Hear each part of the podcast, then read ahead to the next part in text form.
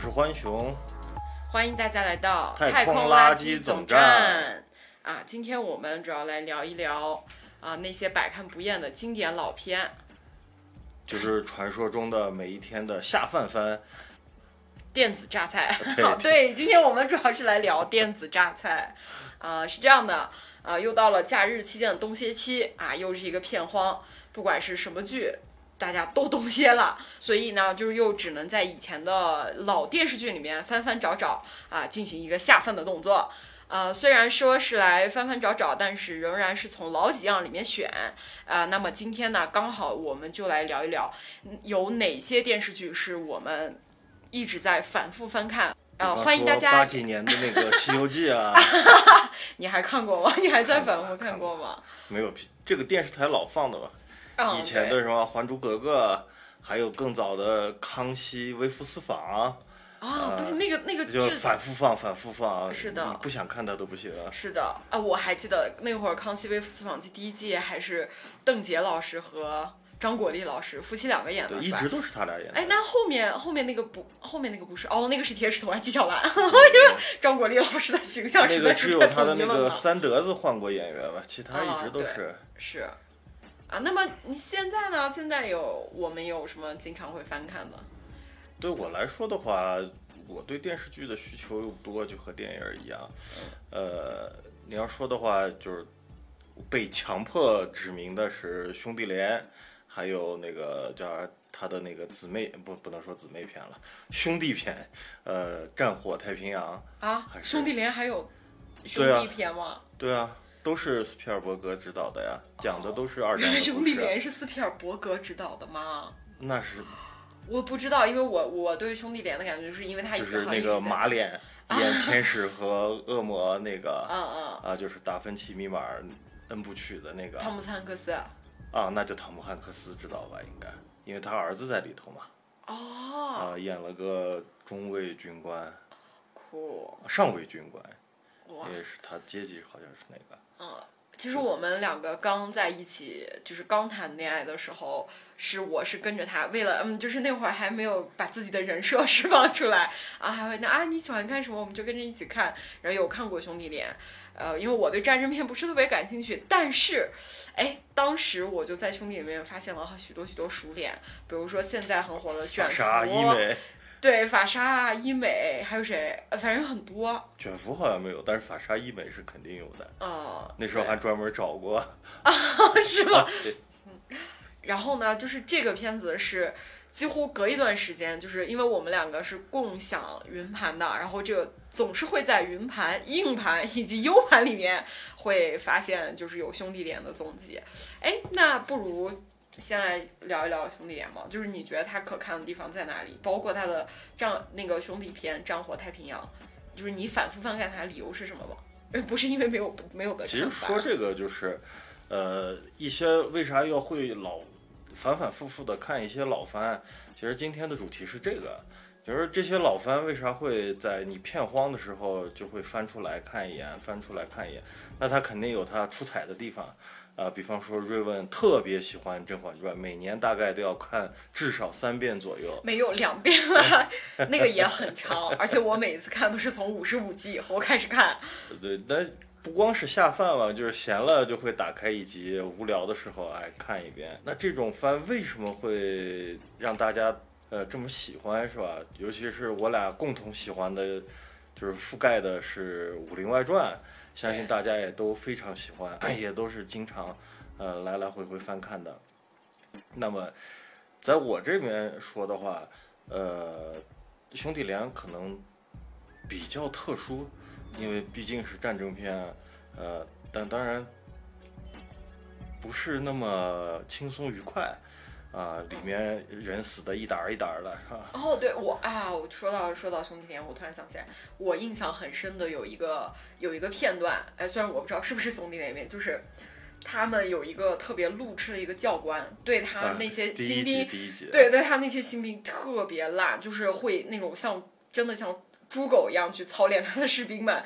他做的很过分的一件事情就是，他们当天中午他们食堂吃了一顿大餐，好像就是意大利面，但是好像跟平时的那种战火饭好像不一样。然后那一顿吃的特别好，然后大家就在呃那个餐厅大吃特吃。然后呢，就是刚吃完，他们教官说好走，大家出去跑圈，然后跑了。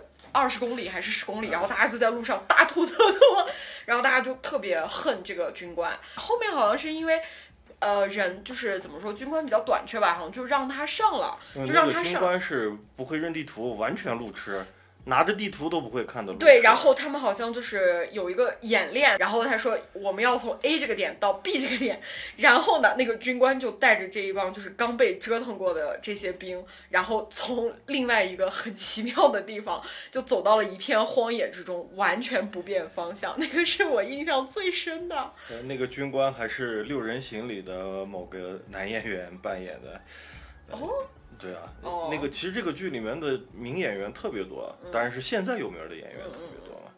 呃，主角是演叫啥亿万，好像是。嗯。呃，里面现在的男主啊，呃，兄弟连对我来说就主要还是呃主题材比较好嘛，一个是二战，就是咱们人类能离咱们现在生活最近的大型战争，呃，再一个就是人家真的就是在描写战争的同时，不断的在说反战这个事情。当然，就战争片肯定是要反战的，这是个大前提。你只要把这一点做得好了，那就没问题。嗯。呃，兄弟连嘛，就是那不能说太深的话，就是都是男人的戏，看起来比较爽。哦，但其实我觉得它主要还是就是反战题材比较好，因为我记得《兄弟连》里面它是有，就是它会在那个每个电视剧的中间好像会插就是二战老兵。呃，那开头谈论开头和哦结尾对他开头和结尾会有，就是他们去采访这些二战老兵对于当时战争的一些记忆。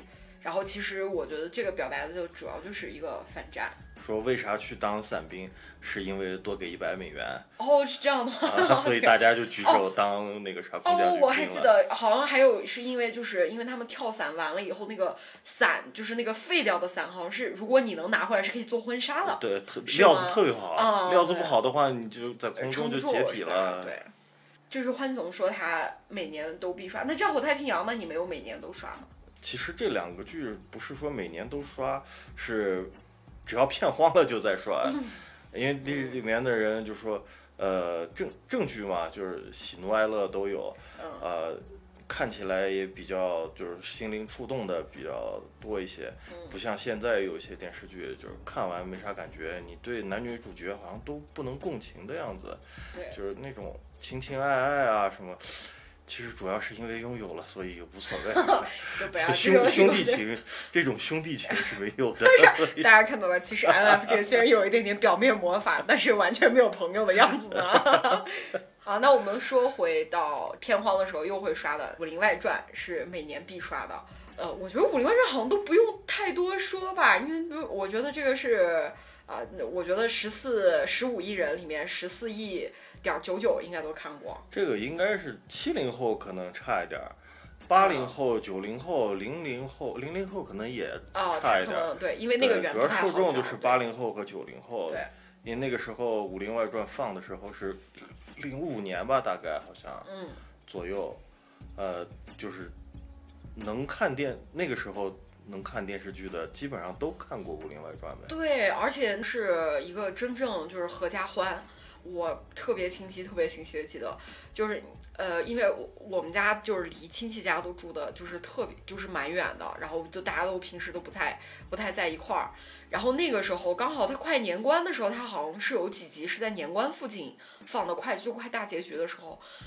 那会儿就是家里人来聚餐，大家都围坐在那个沙发旁，你知道吗？然后看《武林外传》，然后大家就笑得前仰后合，就是平时什么，哎，你要站有站相，坐有坐相都不管用了，因为大家都围在那个电视机跟前，然后看《武林外传》就笑得就是前仰后合，非常欢乐，对他就是非非常常欢乐对而且他说的事情又都是老百姓身边能发生的事情。对什么迷信啊，对，戒赌啊，哎，呃对，其实我们每次讨论是为什么无双那么好，没有人喜欢呢？我觉得无双人就是又温柔又贤惠。但是好像呃大家也都不是特别喜欢无双，更喜欢小郭一点。就小郭比较有个大部。分的评论都是，哎呀，小郭多好呀，啥啥啥。但是作为我来说，呃，我是不太喜欢小郭的。你要让我娶对娶小郭当老婆，老痛苦了。哦，对，因为要挨揍。挨揍都已经不是大事儿了，嗯你要满足他的各种不合理的要求。什么马桶要红木的啦，镜子要黄铜的啦。呃，当然那个是梦想是可以有的吧，但是小郭儿就是说，呃，学习的成成本比较高啊，他刚出社会嘛，嗯，对，呃，不像是无双已经被社会就调教过了。就是小郭也是有一定的，我觉得正面效果的。因为你像，我觉得有小郭以后，大家认识到，哦，原来还可以这样子调教自己男朋友呢，哎 呀，真是不一样的情趣。我来提名一下《IT 狂人》，《IT 狂人》真的很好笑。对，到现在一直印象特别深的就是最开始的时候，有一个男的到呃他们的办公室来借杂志，然后他们就说：“哎，你借的什么杂志？”他说：“借的是 Hit。”呃，然后借了这本杂志以后，然后 Jane 就和他们两个就说，就说啊，我觉得这个男人真的挺好的，我想跟他发展看看，他也对我有意呢。啊、然后他们就说啊，他刚借的是 hit 吗？完了，他是 gay。然后他们还不相信。等到晚上的时候，然后那个男的就来说，啊，我想邀请你们一起去看我朋友们的音乐剧。然后那个音乐剧的名字叫做 gay。然后呢，他们就一起去了。去了以后呢，就在这个剧场里面就发生了。很奇妙的事情，那两个直男直男且宅，就是完全不能接受这样，他们就跑出去了。呃，然后这边呢，Roy 就要去上厕所，上厕所，但是呃，厕所又里面站了一个 waiter，一直在盯着他俩看，他俩又尿不出来，他们就分别去，他们俩又分开，分别去找厕所。然后呢，Roy 就找了一个残疾人厕所就进去上，他在冲水的时候不小心拽了那个拉绳，他以为是冲水拉绳，其实他是那个呃紧就是紧急求救的拉绳。然后电影院的员工就把那个厕所包围了，就说你不要害怕，我们马上救你出来。然后柔一没有办法，他就假装他自己是残疾人，问他那你的轮椅呢？然后柔一只好非常没有办法的回答说。我的轮椅被偷了，然后电影院的员工就表示啊，怎么可以这样？怎么会有这样的人？等着我们现在就帮你报警，然后而且我们影院是有备用的轮椅可以供给你用。然后 Moss 这一边呢，然后 Moss 这一边呢是就是他去上了呃员工使用的厕所，然后也是就是另外一个员工就敲门，然后就说哎呃先生你是不能在这里上厕所，这个是 for staff 的。呃，然后那个 Moss 就没有办法，就说啊，我今天新来的，然后，然后那个说，那你在这里干什么？你还不赶紧去酒吧？然后 Moss 就被赶到酒吧去了，然后 Roy 这边呢，就是被呃，就是叫了警察过来，然后挨个盘问他是一个什么样的人，就是偷他轮椅的是个什么样的歹徒。然后之后就快进到他们要去后台跟演员们打招呼，去参加一个小小的一个呃音乐剧后的一个 party。然后进去了以后，这一扭头，然后就看到说啊，大家呃，大家欢迎一下这来自呃曼彻斯特的这个残疾人团体哦，也来看我们的这个呃音乐剧了，然后让他跟大家打个招呼。然后 Jane 就看到 Roy 就被推着进来了。然后 Roy 就，Roy 就看着 Jane，然后只能默默的说句 "I'm disabled"。那个时候还没有社死这个。对，是的。然后，然后 Jane 就问他，然后就 Jane 就很严肃问他啊，是吗？You are disabled。然后你是什么原因造成的？已经有多少年了？然后 Roy 没有办法，只能按照这个剧情继续往下编。然后呢，他就，然后 Jane 就会觉得就是，哎，这个音信息量有点过大了。然后他就转头想问 bartender 要一杯酒，然后一转头，Moss 站在他跟前，然后说，然后说女士你想来点什么？然后 Jane 就看着他说，就说嗯呃 wine 就好了。最后就是来请他看 gay musical 的这个哥们儿，发现自己原来是个 gay。然后 Moss 呢就很勤勤兢兢业业的，然后在酒吧里面当酒保。然后 Roy 最惨，Roy 直接就被他呃那个来拉呃来送残疾人团体回去的那个车就直接拉回曼彻斯特。我对这一集印象特别深，而且 IT 狂人里面基本上都是这种非常非常无厘头的情节，然后就是会看一次笑一次，嗯，就是一部真的非常让人感到欢乐的剧，它和《武林外传》是一样，它只会让你感到欢乐。呃，英国人的喜剧和咱们的理解的喜剧还是稍微有点差别，对，就跟德国人的喜剧更 古怪一样。对，就德国人有一集，Moss 想想了一个，就是好像要通，就好像登报找朋友，然后呢，就有一个德国来的食人魔，然后给他说，哎，他说你想来做朋友吗？他说好呀，然后他们两个就是鸡同鸭讲，然后。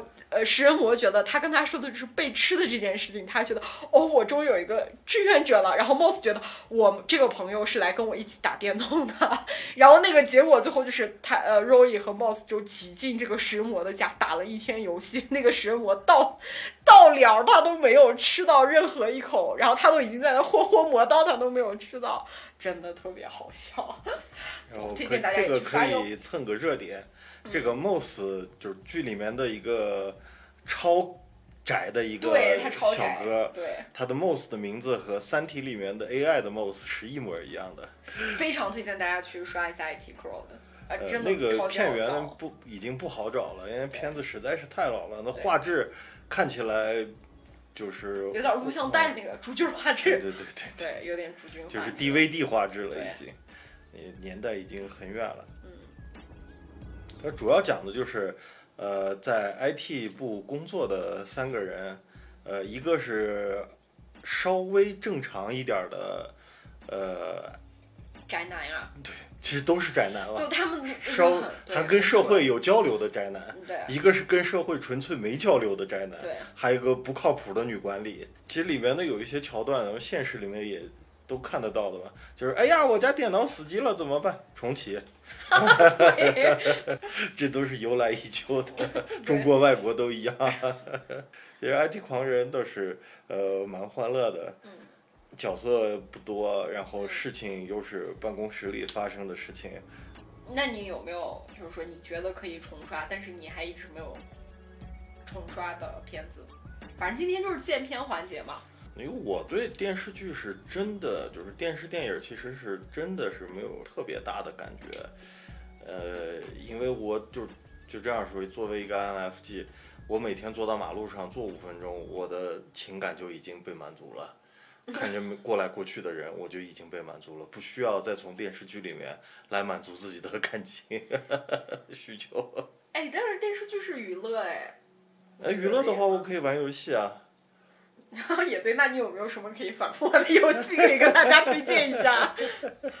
这这个就呃不属于今天的话题了。嗯其实你要说的话，呃，那个机器人瓦力其实是比较好的一个，是我要刷但是永远不会再刷的电影，就是正好是就突破反复刷这个界限的电影。就是你会惦记它，但是你不会去刷。对，我会在脑子里面偶尔回味一下它的剧情，但是就仅止于此就行了，就不会再去重新看这部电影。它在我的片单里面，它是永远都都会有的。就像前面说《兄弟连》也好，呃，《武林外传》也好，你会时时不时的，哎，无聊了就打开一集听着呗，是吧？要不就看一会儿，啊、反正就杀时间呗。但拿瓦力是是杀不了时间的，看完以后，嗯的，我的感情需求就会更高了。人世间的感情可能都满足不了我了，追求的就是完美了，因为这是皮克斯早期的作品了。嗯呃，那个时候他们的志向还是蛮大的。你要说我，你要说还有重新刷的，其实好多就是《亮剑》，呃，也可以在我的片单里面，因为这是我爹的片单里头的东西。呃，在他的影响下，我有的时候还会看一看。还要把他娘的意大利炮拉出来给二姨讲尝尝。呃，《亮剑》那个时候就带起了全国的这个抗战剧的风潮啊。虽然就说抗战剧拍的越来越，夸张了，对，往手撕鬼子那个方向。对对，但《亮剑》是不错的，因为我比较还是比较喜欢看战争片，呃因为因为人死在战争中死亡的时候，呃，因为环境的不同，它带给人的震撼程度也不同，不像咱们现在和平时期，就是挂到病床上了，呃，和在战场上为国捐躯也好，是为了保护自己的家人，呃，牺牲也好，是完全不一样的感觉。因为这个是现在接触不到的东西了，呃，所以对战争片还是呃有点兴趣。突然想到，你应该还是很喜欢一个战争片《狂怒狂怒，狂怒就刷过一次就好了，那是爽片，没啥刷头。》啊，也是。那用一个大馒头搞死了一个虎士，谁信啊？那我们接着来聊，就是刚刚欢熊跟我们分享，他虽然离电视剧有点远，但是瓦力，嗯，我认 I agree。然后我再来跟他，因为我特我是很喜欢就是看喜剧的，因为我觉得就是娱乐嘛，哎，我都说了我是虚无主义者，就很喜欢看电视剧。平时的生活就够苦哎是的了，不要再让自己痛是苦了。的，是的，呃，然后我再跟大家推荐一个，也是我近期疯狂在刷的《夕阳红 Vicious》，呃，大家可以去看一下，呃，是叫极叫极品金老伴或者叫激阳红，这个资源也是不太好找。伊恩麦克莱恩演的，呃，对，伊恩麦克莱恩就是甘道夫，甘道夫演的，对，嗯，然后他万磁他王演的，激阳红这个呢，主要就是一对儿呃七十多的七十多岁的 gay 老伴儿充分发挥了毒舌，对 英国 gay 子的刻板印象，毒舌就是两个人每天基本上就是在我咒你早死，你咒我今天就挂的这种全剧就除了垃圾话就是垃圾话，就是互相喷垃圾话，就是连他们朋友来了也在互喷垃圾话。对，全部都是垃圾话，就是垃圾话合集，但是又是用英国人那种很作的那种方式，优雅的垃圾话哎，对，好一点的语法加上长单词组成的垃圾话，呃这个也是非常推荐大家去看的。但是我是觉得《激昂红》很吸引我，反复去看，就除了他们的他们的垃圾话是真的。对于我这个 INTP 来说是非常有益的，因为我有的时候会不知道怎么去讲垃圾话。这个呢，就是一个垃圾话指南之外，就是他俩的感情也是非常，说实在是真的挺感人至深的。在一起在都五十50年年了对，一直没结婚，在一起五十年了。你要放中国啊，不是不是，是中国还是外国？是金婚是吧？对，啊，金婚其实那个片子也还可以，张国立演的。嗯，对。我前两天在小红书我还刷到了，就是说那个对比金婚和父母爱情，大家也会觉得金婚特别就是更写实一些，但还是真的。我第一次刷金婚的时候，我就觉得，妈的，这种男的不离婚留着干嘛呢？留着过年包饺子吗？后面那个同志就是跟那个李天骄是相当于是呃三起三落，然后纠缠了三次，啊、然后同志其实也很像现在大部分的男的吧，就是有点丧偶婚姻那个架势。然后真的就是你看那个时候就觉得很来气，然后他们最后还走到了金婚。然后我就想说，哎，真的有人会觉得这个金婚很美吗？真的就是到最后就是有一种就凑合过日子呗，就这种生活模式已经习惯了。哎，中国的婚姻模式就是这样。嗯那围城是吧？那不就是写的这样的状态吗？嗯，当你结了婚以后，呃，爱情能不能转成所谓的亲情这样的感情，就更深层次的感情，就决定了你的婚姻是不是能走下去。那然后我再来说，我真的看电视剧看了。甄嬛，甄嬛，赶紧来的一甄嬛。定要说一下，哎，一定要说一下《甄嬛传》。当然，我是觉得就是当时宫斗是很好看了，就是看大女主一路杀上，就是一下课上杀上去是很爽的啦。但是我倒是我就是觉得每一次我看，呃《甄嬛传》的时候，我最喜欢的一集其实不是什么熹妃回宫，啊、也不是最后屠龙，而是呃小鸟死掉那一集。我觉得那一集是不管是印象来说，还是说你去品读这个里面每个人的性格或者他的命运，其实从小鸟死的那一集，你就能真的能体会到很多，尤其这个呃封建封建制对于这个女性的压迫，就是我觉得是体现的非常好的。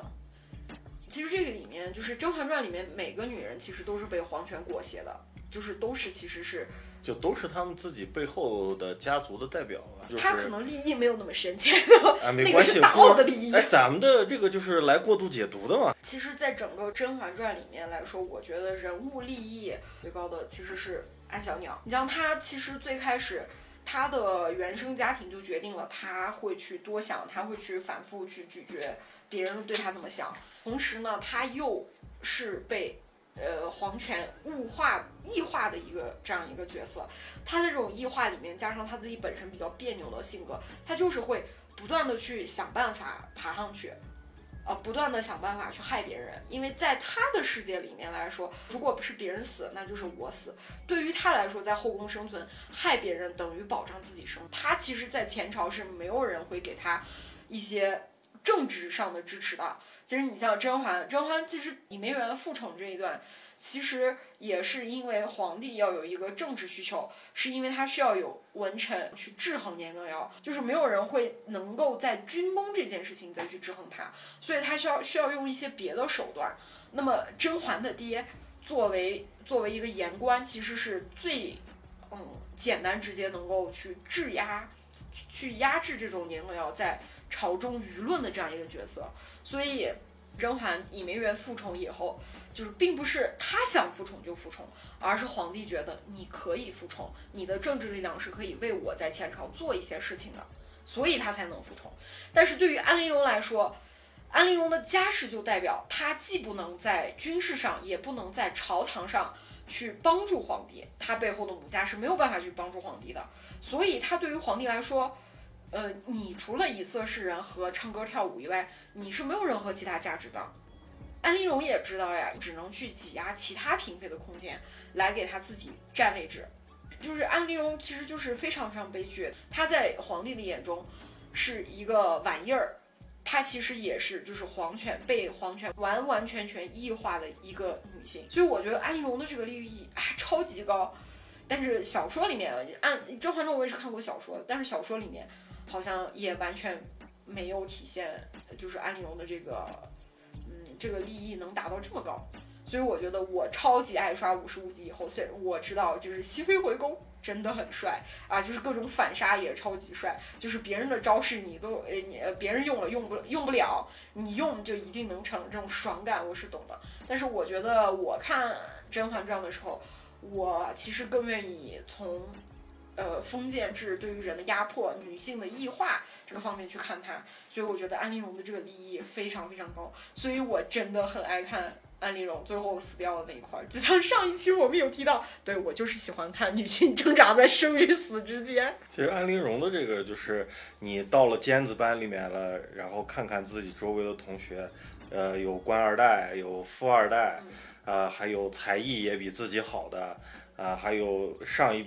辈儿的学长自己咋出头？没办法出头啊！班主任又不喜欢自己，那就没办法，你只能是找一个靠山。但是这种东西就是靠山山倒嘛，你就换的靠山越多，你就活得越惨，就这样。对。啊，潜伏也可以聊聊。但，说回潜伏的话，我都是跟看潜伏。你要让我自己完整的刷一遍嘛，其实也一次都没有。但是大概的故事都能了解。余则成是个好好好的角色，就是设定也不错，就从一开始呃弃暗投明啊，到最后忠心耿耿啊，跟敌人斗智斗勇。光他一个人就快把天津站干完。我经常看到他们就是说啥，泽成啊，我们天津站就剩两个人，你说这个峨眉峰是你还是我呢？我觉得可能是我吧。峨眉峰还他妈独照。其实站长其实贡献了很多京剧的。哎，其实为什么我觉得潜伏很好看，是因为。其实余则成他其实不像现在的一些谍战片，就是他一出场就是一个坚定的，呃，就是共产主义战士。对，没错，我说的就是伪，呃，就是伪装者。其实国民党那个时候也是有爱国人士，也不是没有。对，其实只不过就是他看得到国民党内部已经腐朽了，他再变成转变成共产党也很正常。对。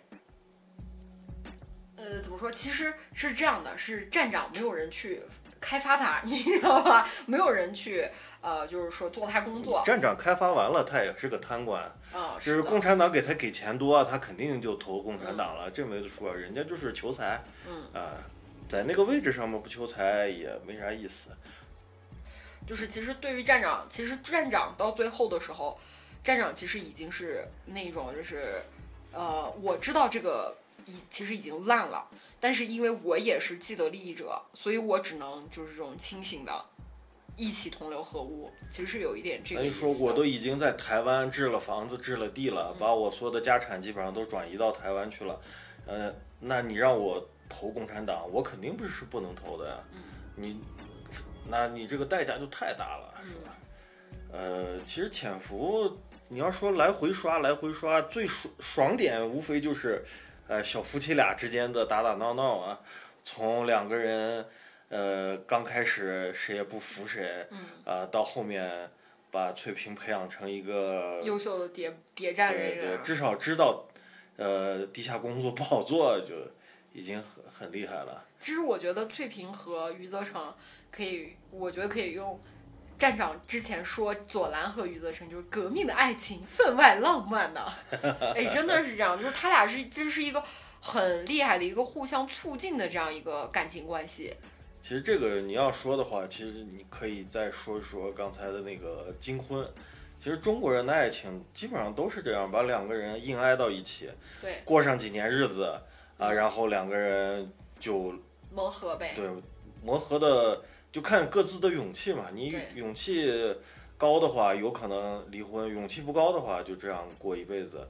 其实身边好多人都是这个样子，就是凑合过呗，跟自己媳妇儿还能咋样？你要离了婚了，自己变光棍了，是吧？还有人指着你背后这样那样。哎，你找一个随便找个媳妇儿，结了婚了，哎，你有家有室的人了，连居委会都不把你列到重点观察的名单里了，也其实潜伏，我觉得也是可以反复刷，探讨了一个什么？探讨了一个什么是信仰，怎么去培养你对党的信仰，这样一件这样一个问题。为什么国民党到后期就是该叛变的叛变，该投敌的投敌，该倒卖情报倒卖情报？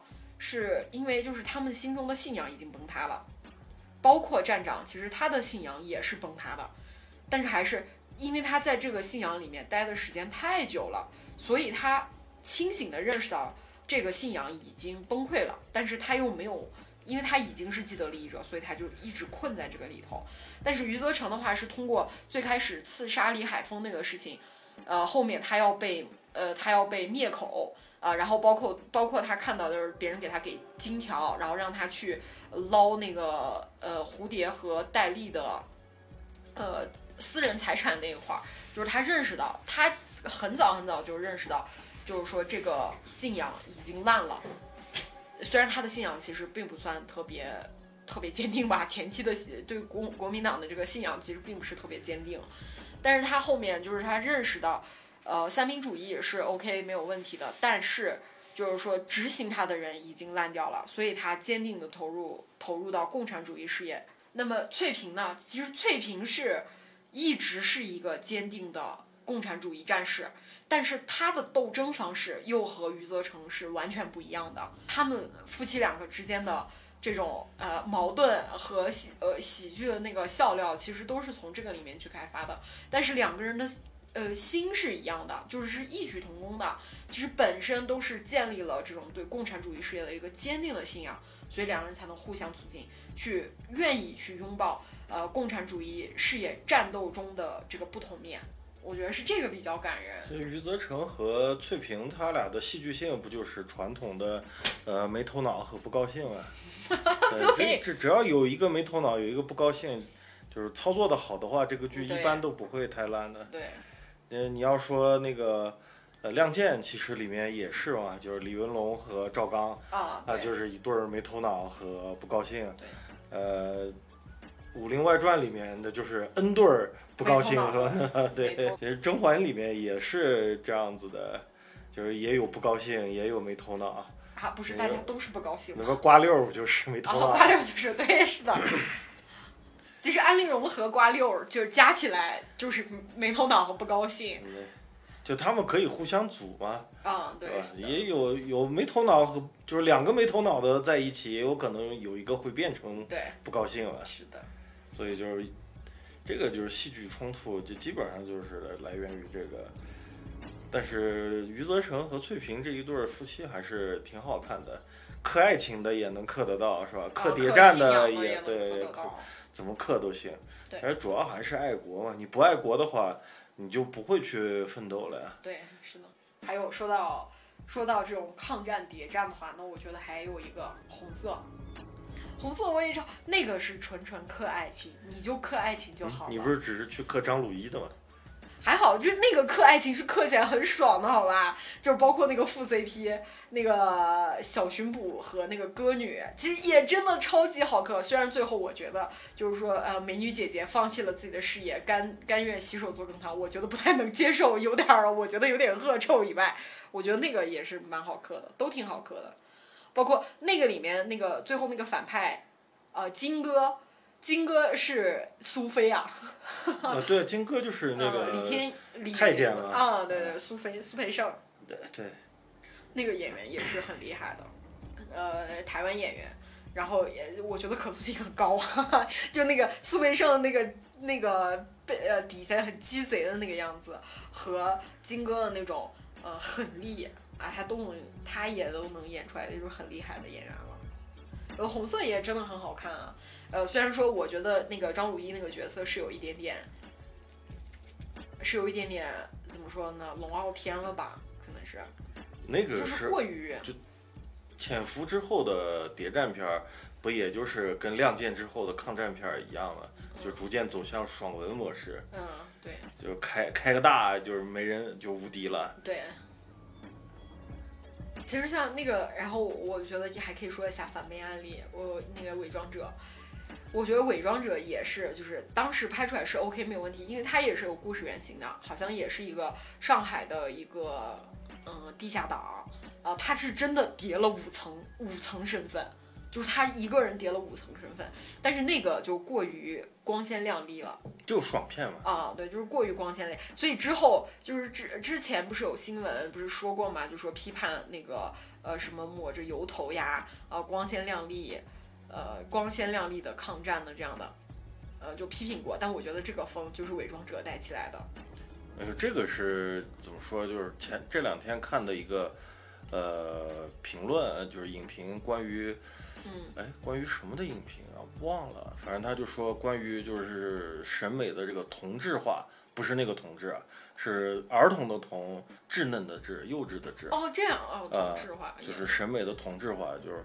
你越来越多的人追求的就是简单直接，呃，哦，对，是红红猪又在重映了嘛？现在，然后大家就好多人就评红猪说啊，这个就是油腻男嘛，你看看，呃，又你看那个它里面的一个女主角女配角是个十七岁的小女孩，你看还要喜欢上一个猪头大叔怎么样怎么样？呃，现在的观众已经不追求就是说，呃，电影电视。真正在讲什么？他只能看到演员在演什么，就是演员演个坏人，哦，你这个人坏死了，怎么样怎么样？啊，这个人好啊，有多好多好？那这种潮流之下，你再想拍一些有内涵的片子就特别难了。人家导演只知就是也简单啊，就是爽就行了呀。你看我这个共产党啊，一个人能干死十个日本鬼子，爽不爽？哎，十个不爽，来十五个。十五个还不行，上一百个，啊，一个人就可以灭一个特种团队，哎，是吧？这多爽！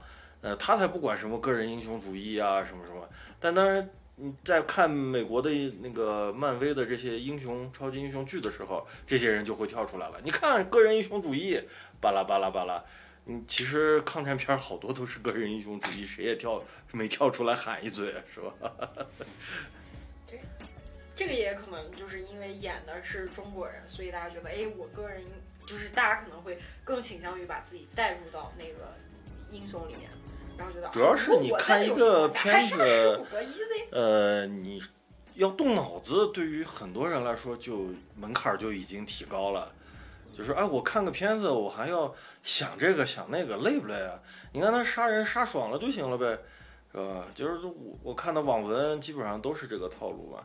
而且有好多都已经改编成电视剧了，电影，什么《庆余年》啊，《斗破苍穹》啊，都是啊。男主，呃，啥也不是，变成天下无敌，呃，过程非常简单，一百万字，就就能让你，比如说天下无敌了，都全宇宙无敌了，那爽不爽？肯定爽啊，就不用带脑子嘛，就作者给你灌啥你就吃啥就行了。但后面有没有是？就底层的逻辑有没有？没人在乎这个东西啊，你只要爽就行了。所以就是说，这个同质化还是呃比较严重。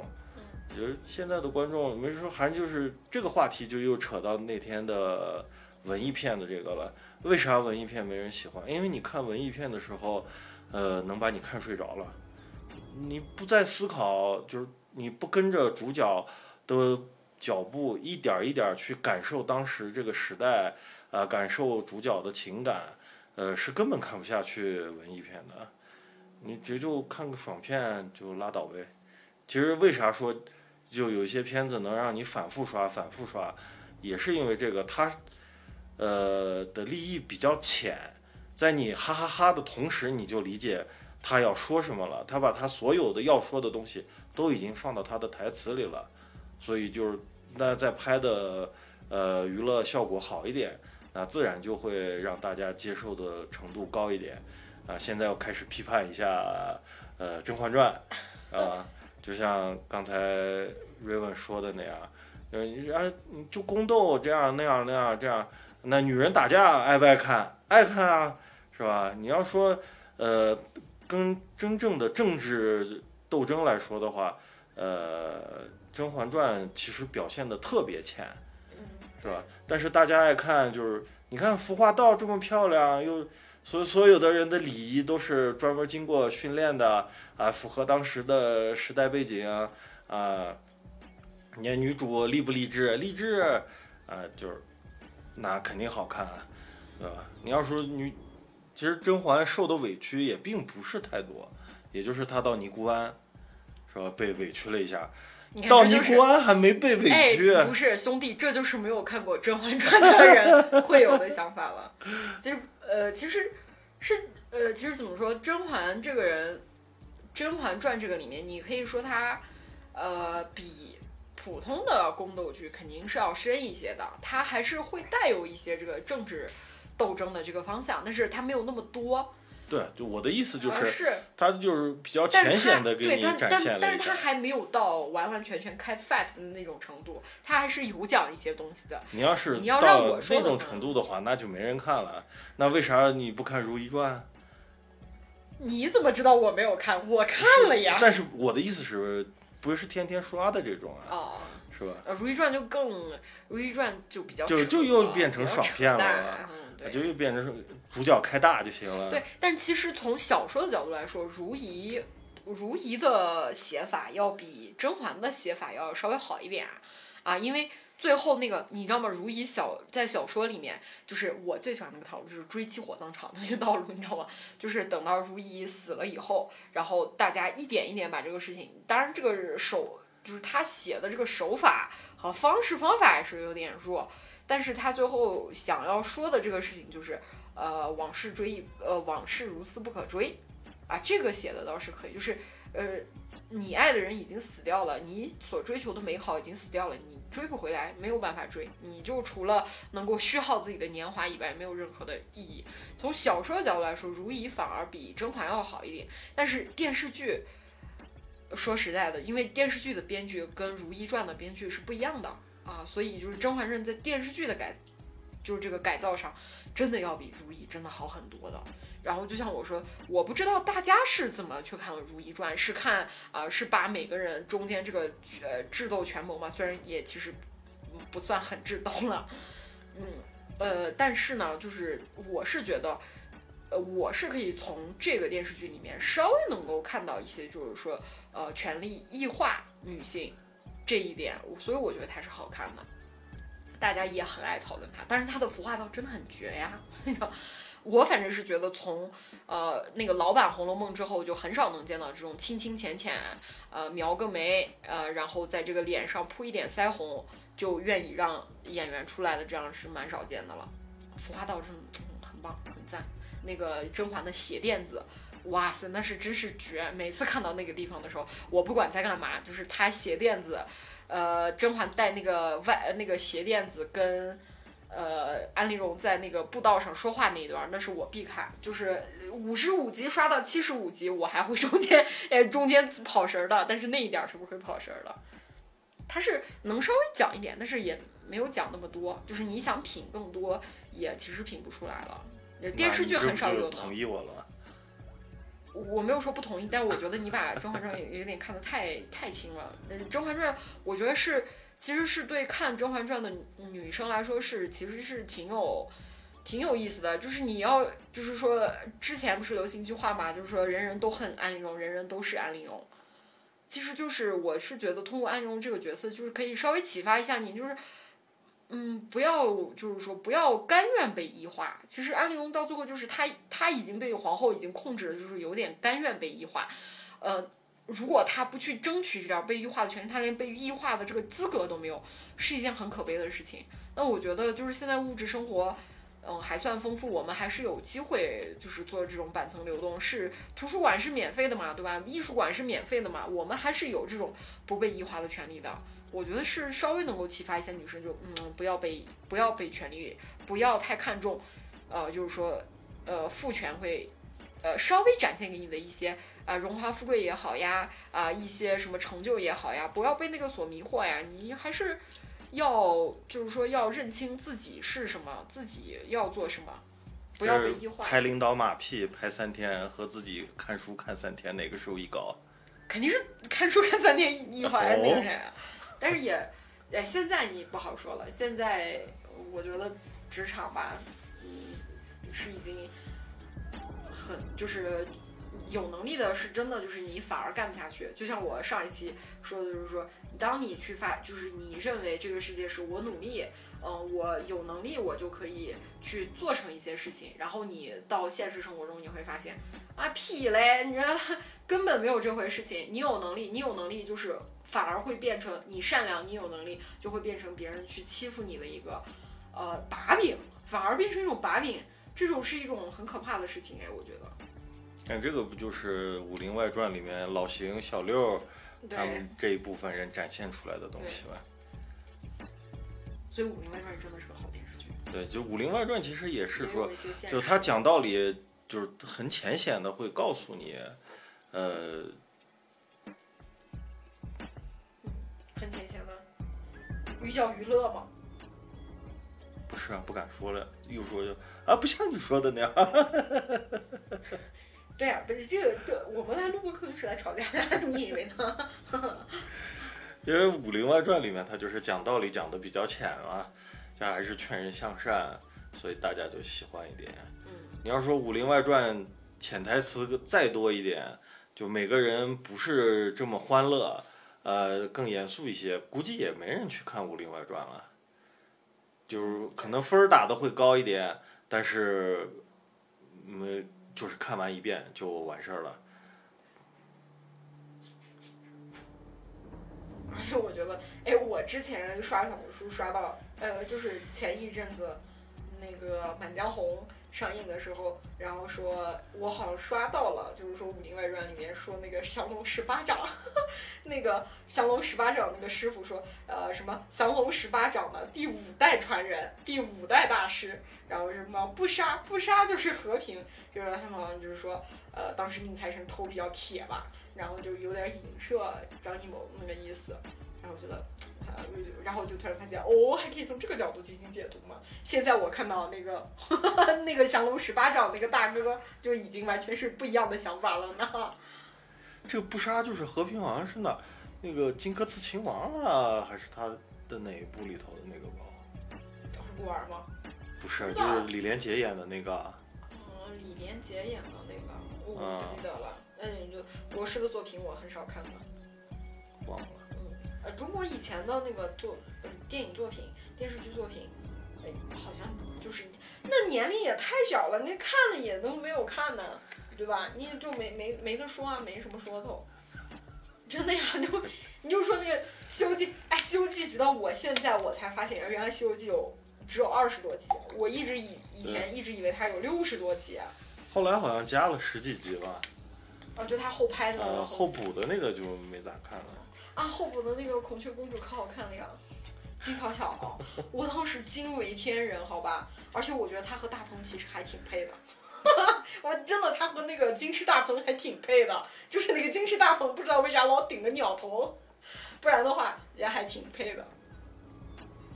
其实能一直让人刷来刷去的剧，就是所谓的电子榨菜，呃，都会是给让他感触比较深的电视剧。对，就是不就看，就光是你看不同的爱情，它都就是很都有的都值得你刷一遍的。就像瑞文来回刷《甄嬛传》，我对《甄嬛传》一点感觉都没有一样。嗯，就他就觉得封建时代的女性活得哎呀真惨啊，呃，在我看来就是小打小闹了，就有点儿。因为他们因为他们的权力空间只有那么一点点的，就是，呃，真的是这样，就是，呃，其实对于我来，就是其实《甄嬛传》说实在其实没啥内涵。大家我其实看到现在什么带显微镜看《甄嬛传》，其实我觉得是就是大可不必，因为这个东西它毕竟是一个电视剧，电视剧的本质就是只是传播和娱乐。就是你没有必要去过度解读它，但是我觉得，如果你想解读一下它的话，你可以真的看一下那个里面，女性真的就是没有任何，你就说甄嬛那么聪明，你放到现在，你让他去当一个私企私企的领导，他会干不好吗？你把梅姐姐放到公安部门去，我的妈呀，那那是一个什么样的清官？但是他们没有啊，就是他们他们的生活空间就只有那么一点，所以就展现出来的，呃，那个样子也就是只有那么一点点。啊，当然我知道啦，就是哎，女人戏有什么好看都？哎，当然不是这个原因啊，呃，我还是要看一些呃欢乐的，是吧？你要说《生活大爆炸》，其实也可以列到这些片单里头，还有《摩登家庭》也，嗯也其实也是可以常刷的片子。呃，摩登家庭，我我其实我是觉得《生活大爆炸》很值得刷，但是你刷一遍就好了，因为它实在是太长了，它真的无敌长。嗯，摩登家庭也是，就是你当时看的时候会觉得啊好可爱，我那啊什么远在海外的不认识我的呃外国亲戚，呃是很可爱，是很有爱的。然后 Broken Girls 也还可以嘛，破产姐妹也还不错，就也还蛮值得一刷的。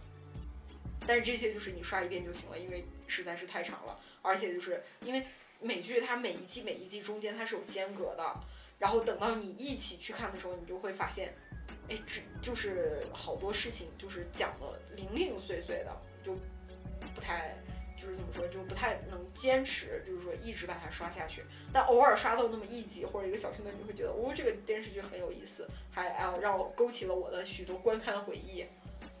像那个时候美剧一开始在中国盛行的时候，像《迷失》啊、《越狱》啊，我相信好多人应该也还是在刷的。对还有尤其《六人行》？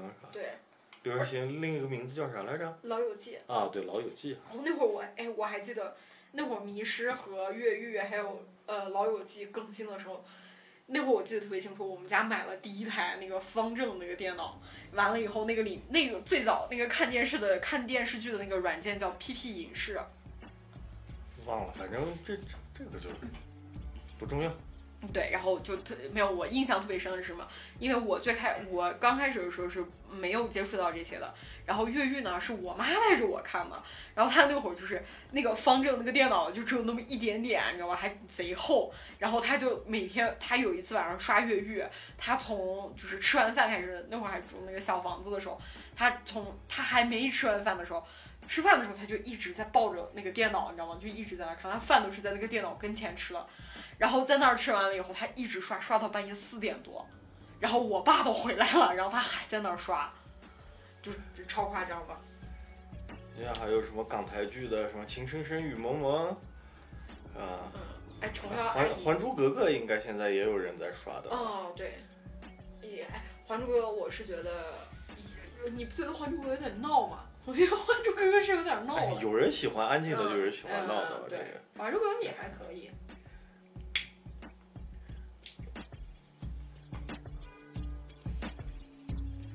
其实说到这个琼瑶剧，你说到《情深深雨蒙蒙》，还有说到《还珠格格》，我突然想到，就是之前一直在，呃，网上有在说那个琼瑶的三观到底正不正。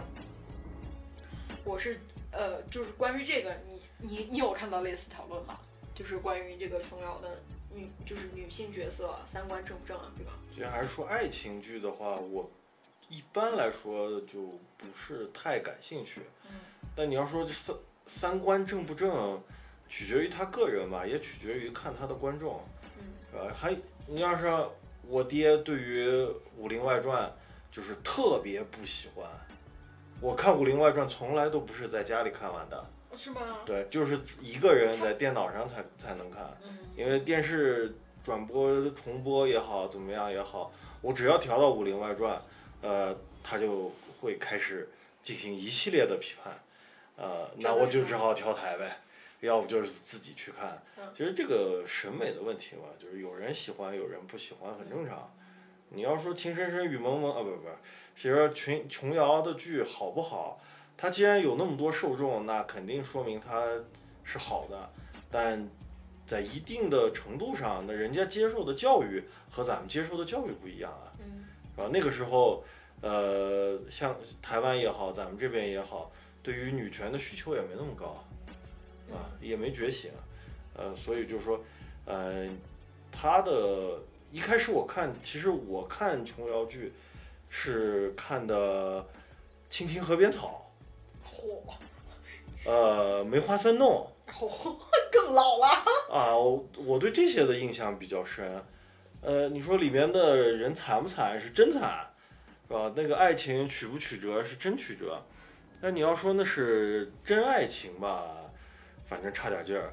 就是两个人在各种压迫之下啊，能走到一起也好，不能走到一起也好，但是那份爱情，有的人能接受，呃，我是接受不了的，因为我喜欢平平淡淡，就是你这个一份爱情最后能转成就是结婚，所谓的能转成亲情也好，怎么样也好，你至少要撑个二三十年，你才能表达一下啊，就那种轰轰烈烈的。啊，我喜欢这个帅哥，我要一定要要到他的微信，这就是爱情，呃，我是不能接受的，反正。所以就是说，琼瑶的剧，你说它是爱情吧，它是啊，但是在我这儿不够档次，就是 level 比较低。哎呀，你要是你要像比的话，余则成和翠萍的爱情，是吧？他俩从一开始两个人就是谁谁也不愿意跟谁在一块儿，谁也不服谁。对，到最后两个人互相挂念、互相惦记，啊，其实中国人对于爱情的表达没有那么轰轰烈烈的，就是互相说一句啊骂一句就已经是爱情了。激扬红是吧？对对对，就是互放垃圾话。垃圾话，你跟你自己不爱的人，你也放不出来垃圾话，对，那就是纯粹的无理取闹了。嗯而且你还要照顾对方的感情，说，哎，我说了这句话，是不是他要生气？对，那还爱啥爱是吧？啥爱就是肆无忌惮是吧？好啦，今天我们来聊了很多。呃，一些百看不厌啊，主要是我百看不厌的一些电视剧啊。那么各位听众朋友有没有什么反复看？呃，大众的也好，小众的也好，都可以来评论区跟我们互多互动互动。